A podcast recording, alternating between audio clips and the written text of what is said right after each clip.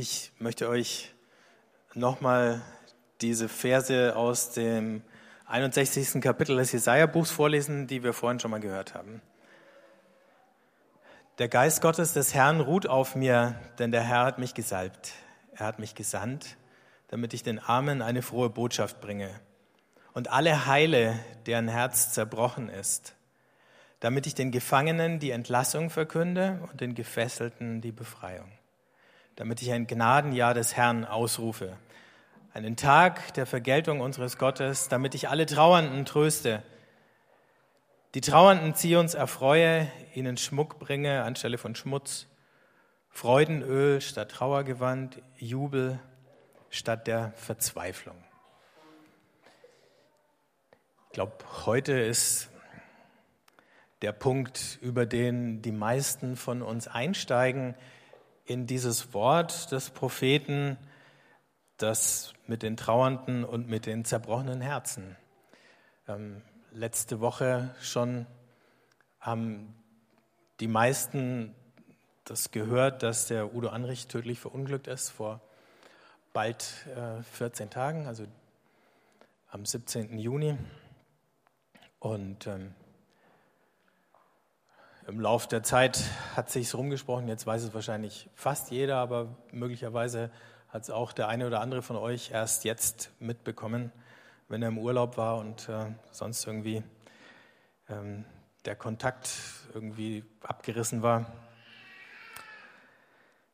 Also das ist der Punkt, wo wir uns ganz automatisch angesprochen fühlen und äh, identifizieren können und doch steckt viel mehr drinnen. Wie bringen wir das beides zusammen, unseren augenblicklichen Zustand und dann den Blick hinaus in eine Welt, in der es natürlich noch viel mehr Menschen mit zerbrochenen Herzen gibt, äh, die leiden äh, nicht nur unter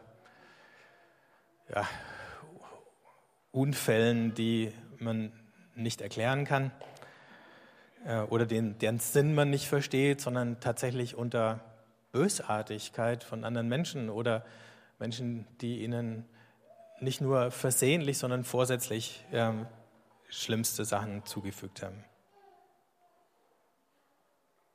Also, selbst wenn wir weder arm noch unfrei sind, ähm, Schicksalsschläge gibt es auch bei uns und wir fragen uns dann, warum verhindert Gott sowas nicht, egal welche Form von Leid es ist. Ähm, das könnte er doch. Das könnte er und würde dann Freiheit einschränken, die Menschen gegeben ist. Freiheit, sich zum Guten hinzuentwickeln oder eben in die andere Richtung. Manchmal aber ist es eben genau dieser unerträgliche Schmerz, aus dem dann noch mehr Gewalt ähm, und mehr Schmerz und Leid wächst. Ich habe diese Woche ähm, ein paar Zeilen gelesen von der amerikanischen Philosophin äh, Judith Butler, die sich genau über die Frage Gedanken gemacht hat. Ne? Warum führt manchmal unerträgliche Trauer zu noch mehr Leid? Und sie hat gesagt, vielleicht spekuliert man darauf, dass dieses Ich, das leidende Ich, indem es zerstört, plötzlich pure Aktion wird, endlich frei von Passivität und Verletzlichkeit. Endlich, wenngleich nur für einen Augenblick. Oder vielleicht beharrt man, indem man zerstört, darauf, dass der Rest der Welt im eigenen Gefühl der Verwüstung versinkt. Wenn man in der Welt ohne den, den man verloren hat, nicht leben kann, entsteht vielleicht eine Art verzweifeltes Gleichheitsprinzip, demgemäß jeder diese Verwüstung zu erleiden hat. Die zerstörerischen Taten, die unerträgliche Trauer hervorbringt, beruhen vielleicht auf der Überlegung, dass mit diesem Verlust ohnehin alles vernichtet ist und das eigentlich überflüssige Zerstören nur das in Kraft setzt, was schon geschehen ist. Aber vielleicht ist die Zerstörung auch der Versuch, die Trauer mit einem Schlag zu beenden einem Schlag, der sich gegen eine Welt wendet, in der solche Trauer möglich ist, der sich in eine Zerstörung umsetzt, die Verluste wütend vermehrt, das Unerträgliche willkürlich verteilt. Also Trauer, die man erleidet, Schmerz und Verlust, können uns in unterschiedliche Richtungen drängen. Entweder indem wir die Trauer und das Leid in der Welt vermehren oder indem wir einen anderen Weg damit finden, äh, damit umzugehen finden. Hier ist von dem Propheten die Rede, dessen Auftrags ist, Trost in die Welt zu bringen. Dieser Trost ist unterwegs.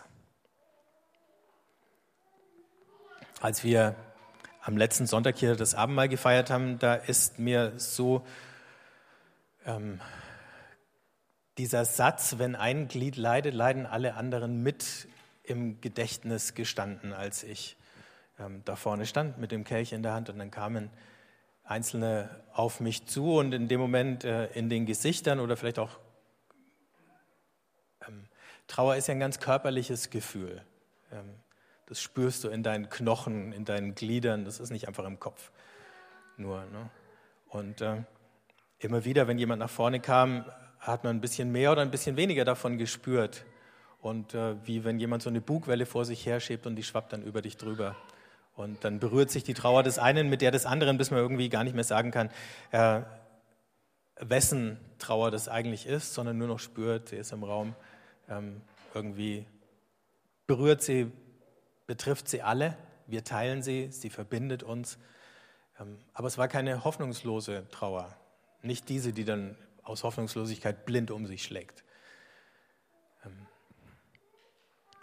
aber es war sehr sehr tief und sehr eindrücklich. Und dann habe ich diese Woche noch einen Satz von Rilke gelesen, der hieß, wenn uns etwas fortgenommen wird, womit wir tief und wunderbar zusammenhängen, so ist viel von uns selbst mit fortgenommen. Gott aber will, dass wir uns wiederfinden, reicher um alles Verlorene und vermehrt um jenen unendlichen Schmerz. Was da verloren ist, wird nicht einfach sozusagen gleich wieder ersetzt. Die Lücke wird nicht wieder gefüllt. Gott hält die Lücke sogar offen. Aber irgendwann ist das Trostlose daraus verschwunden. Das geht nicht so schnell und ich weiß nicht, wie es euch gegangen ist. So das eine oder andere Halleluja äh, kommt einem vielleicht im Moment sehr zögerlich über die Lippen und äh, Guido hat dieses schöne Lied gespielt mit dem Zitat aus dem Hiob, der Herr hat es gegeben, der Herr hat es genommen, gelobt sei der Name des Herrn. Wenn man das Hiob-Buch natürlich äh, mal ausführlich liest, dann ist da zwischendrin so eine lange Klage und äh, der Hiob schleudert Gott seinen Zorn äh, ins Gesicht und nimmt überhaupt keine Rücksicht auf ihn. Vielleicht ähm, liegt euch das im Moment näher und dann ist das völlig in Ordnung. Ich habe schon gesagt, Trauer, die Erfahrung von Leid, kann unglaublich verbinden. Ähm, und hier ist ja nicht nur von Traurigen die Rede, sondern von ähm, ganz bestimmten Lebenssituationen, denen die arm sind, denen gefangen, die gefangen sind, denen die gefesselt. Da sozusagen ist die Einschränkung noch ein bisschen härter in diesem Begriff gefesselt. Also von Menschen, die eigentlich keine Chance haben auf ein selbstbestimmtes Leben. Nicht nur Leute, von denen das Leid nicht ferngehalten wird, sondern die dann in dem, was sie trifft, auch noch so eingeschränkt werden von anderen, die isoliert sind. Also in unserer Gesellschaft ist ja auch der Arme isoliert, weil er sich aus Scham zurückzieht aus der Öffentlichkeit. Ähm, die Armen verschwinden aus unserem öffentlichen Leben. Die Gefangenen und die Gefesselten sowieso. All diese Gruppen von Menschen, von denen da die Rede ist, ähm, sind angewiesen darauf, dass es einen Fürsprecher gibt, dass jemand für sie ein Wort einlegt. Ähm, deswegen glaube ich, ist diese Arbeit den Einzelnen zu sehen und für den Einzelnen die Stimme zu erheben, dem eine Stimme zu geben, der keine mehr hat, dem sie genommen worden ist, so wichtig. Und ich glaube, da finden sich auch das Anliegen wieder und auch die Erinnerungen, die viele von uns an den Udo haben, weil der Udo genauso ein Typ war, der immer den Einzelnen gesehen hat. Und, äh, und für viele dann, wenn sie nicht mehr in der Lage waren, ein Wort eingelegt hat ähm, und sich eingesetzt hat. Der sich eben nicht einfach äh, Schulterzucken damit abgefunden hat, dass es Leute gibt, die leiden und denen es schlecht geht. Der sie nicht als eine Kategorie gesehen hat, sondern der das einzelne Schicksal an sich rangelassen hat und sich hat äh, betreffen lassen. Und nicht nur das, sondern auch in Bewegung setzen lassen. Und deswegen gilt die frohe Botschaft, das Evangelium zuallererst diesen Menschen. Das kam ja in diesem ökumenischen Glaubensbekenntnis, was wir gerade gesprochen haben, auch schon raus. Ähm, dieser Abschnitt in Jesaja 61 ist das erste Mal, dass in der Bibel das Wort Evangelium auftaucht, in der griechischen Übersetzung des Alten Testaments. Oder evangelisieren als Verb taucht sie auf eigentlich. Ähm, den Armen frohe Botschaft zu bringen. Also noch vor Jesus, vor dem Neuen Testament ist von der frohen Botschaft schon die Rede. Und das Interessante ist, dass die Zielgruppe, die Adressaten, die Leute, denen diese frohe Botschaft gilt, die werden jetzt nicht definiert ähm, über ihre Abstammung, über ihre Nationalität. Das hätte sich ja angeboten, denn natürlich richtet sich das zuerst an die ähm, Judäer, die da verschleppt worden sind ins babylonische Exil. Aber es wird eben nicht so bestimmt, sondern durch die Lebenssituation eben die Armen, die Gefangenen, die Gefesselten, die Trauernden. Und genau dieses Thema nimmt dann Jesus auf in seiner allerersten Predigt, seiner Antrittspredigt in Kapernaum, liest er Jesaja 61. Und dann streicht er auch noch gleich dieses Element von Rache und Vergeltung ähm, und lässt es einfach aus. Auch das ist nochmal ein Zeichen. Auch da sozusagen lebt dieser Text weiter und entwickelt sich noch ein ganzes Stück. Jesus spitzt dir nochmal zu. Und alles, was Jesus danach tut, äh, wie er sich wieder Einzelnen zuwendet, wie er Menschen, die am Rande stehen, hilft, wieder Teil der Gemeinschaft zu werden, wie er denen, die leiden, ihr Leid lindert oder nimmt, wie er sie ruft und ihnen eine Richtung und ein Ziel für ihr Leben zurückgibt. Ähm, da spiegelt sich das wieder, dass er ein Gnadenjahr ausruft, ein Gnadenjahr des Herrn. Dieses Gnadenjahr war ja dieses Erlassjahr. Ähm, alle 50 Jahre mussten die Schulden erlassen und äh, der ähm, Grundbesitz, der einer Familie ähm, zurück äh, verloren gegangen ist, den sie ver verpfändet hatten äh, oder verkaufen mussten, zurückgegeben werden. Wir wissen nicht, ob das jemals tatsächlich irgendwie durchgezogen äh, wurde, ähm, aber zumindest als Ideal steht es im Alten Testament. Und dieses Bild greift der Jesaja jetzt auf.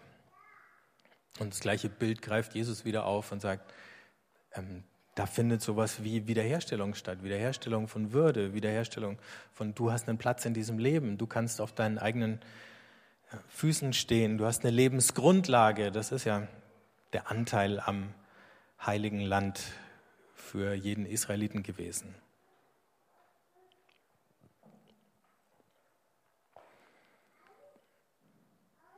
Ich fand es jetzt beim Zuhören gerade nochmal einen ganz interessanten Zufall, dass äh, dieses Gründungsjahr 1961 auch noch das Geburtsjahr vom Udo ist. Ähm, irgendwie sind Amnesty und er offensichtlich gleich alt. Jetzt überlebt ihn Amnesty, hoffentlich noch um viele Jahre. Ähm, und in der Rolle, die er hier hatte, auch in den letzten Jahren, wo er sich nochmal richtig reingekniet hat als Missionsbeauftragter, da war es ihm ja ein Anliegen, dass diese Botschaft, dieses Evangelium ähm, nicht nur über Worte, sondern über so viele andere Kanäle, auch äh, Projekte wie das, von dem die Biene letzte Woche hier erzählt hat, ähm, aber auch äh, die Arbeit unter den Flüchtlingen in der Türkei. Ich sehe die Rebecca hier. Ähm, und äh, morgen zur Beerdigung wird der Micha auch kommen. Also wir werden alle wieder sehen. Die Karin haben wir letzte Woche hier auch schon begrüßt. Ein paar saßen diese Woche mit ihr zusammen und haben über China geredet und wir werden nachher was über China und über die Türkei hören. Ähm, bei den drei Fällen. Also das fügt sich alles ganz stimmig zusammen, auch heute an dem Tag für uns. Und ich möchte euch nur noch mal daran erinnern, wie gerade, weil wir dieses ökumenische Glaubensbekenntnis gebetet haben, wie die weltweite Ökumene im Moment, äh, jetzt brauche ich tatsächlich meine Brille, äh, Mission definiert. Jetzt kommt das Kleingedruckte, aber ihr könnt es mitlesen. Hinter mir müsste es größer kommen.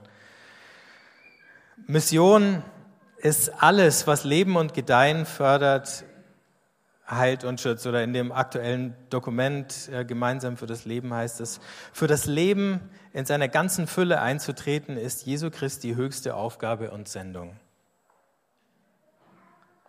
Und das kommt, glaube ich, schön raus hier in diesem Jesaja-Text, für das Leben in seiner ganzen Fülle einzutreten. Und die Folgerung heißt, die Kirchen sind aufgerufen, das Werk des in die Welt gesandten und lebensspendenden Geistes zu erkennen und gemeinsam mit dem Heiligen Geist, von dem der Jesaja hier auch spricht, daran zu arbeiten, Gottes Reich der Gerechtigkeit herbeizuführen. Wenn wir die Gegenwart des Heiligen Geistes erkannt haben, sind wir aufgerufen, uns ihm zu öffnen und werden dabei erfahren, dass Gottes Geist oft subversiv ist, uns über Grenzen hinaus wachsen lässt und uns überrascht.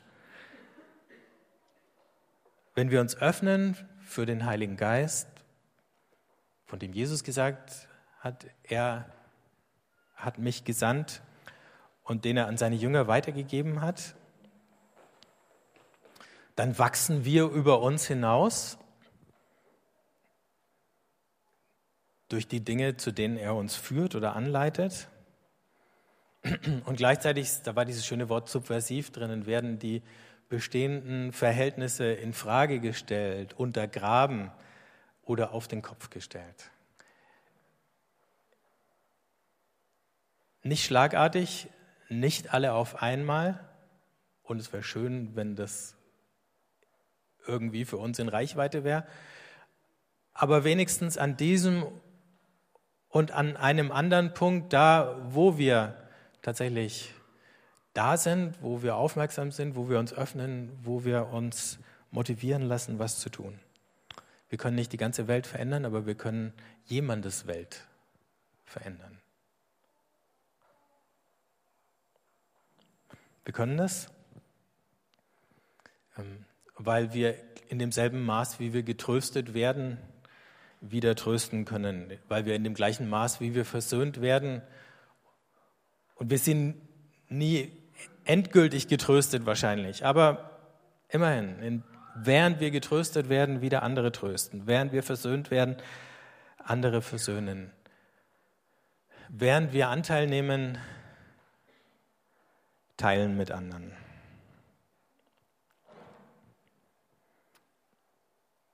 Und auch da sind, glaube ich, ganz viele Erinnerungen, die wir in den letzten Tagen ausgetauscht haben, die nicht nur traurige Erinnerungen sind, sondern dankbare und frohe Erinnerungen. Und wo wir sagen können, da ist uns etwas geschenkt, was auch dadurch nicht weg ist, dass der, der es uns geschenkt hat, nicht mehr unter uns ist. Das bleibt.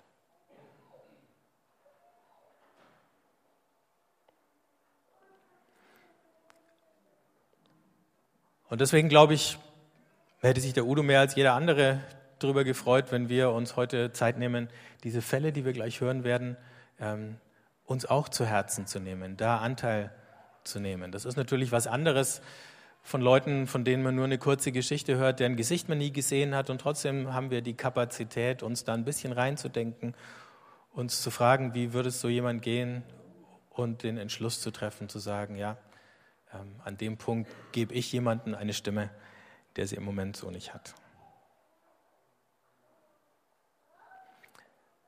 Ich würde gern mit uns zusammen beten. Wenn ihr möchtet, dann steht doch mal auf dazu, streckt euch.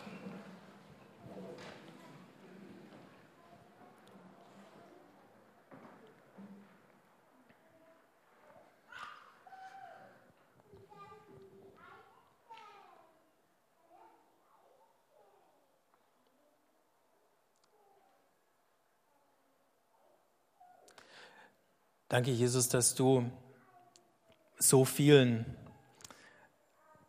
eine Stimme gegeben hast, dass du für so viele ein Wort eingelegt hast, ein Wort der Heilung, ein Wort des Trostes, aber auch ein Wort der Ermahnung, das Aufmerksamkeit fordert für Menschen, die verachtet, missachtet, misshandelt werden. Diesen Ruf nach Gerechtigkeit in der Welt, für den du einen Preis bezahlt hast, für den heute viele andere ebenfalls einen hohen Preis bezahlen. Danke dafür und danke, dass wir ähm, als Getröstete selber wieder Trost verbreiten dürfen. Dass wir trauern dürfen und an der Trauer anderer Anteil nehmen. Dass wir anderen, in anderen dich erkennen können. Und uns erinnern können an deine Worte, wo du gesagt hast, was ihr den Geringsten getan habt, das habt ihr mir getan. Danke für die Möglichkeit, dir so zu begegnen heute. Amen.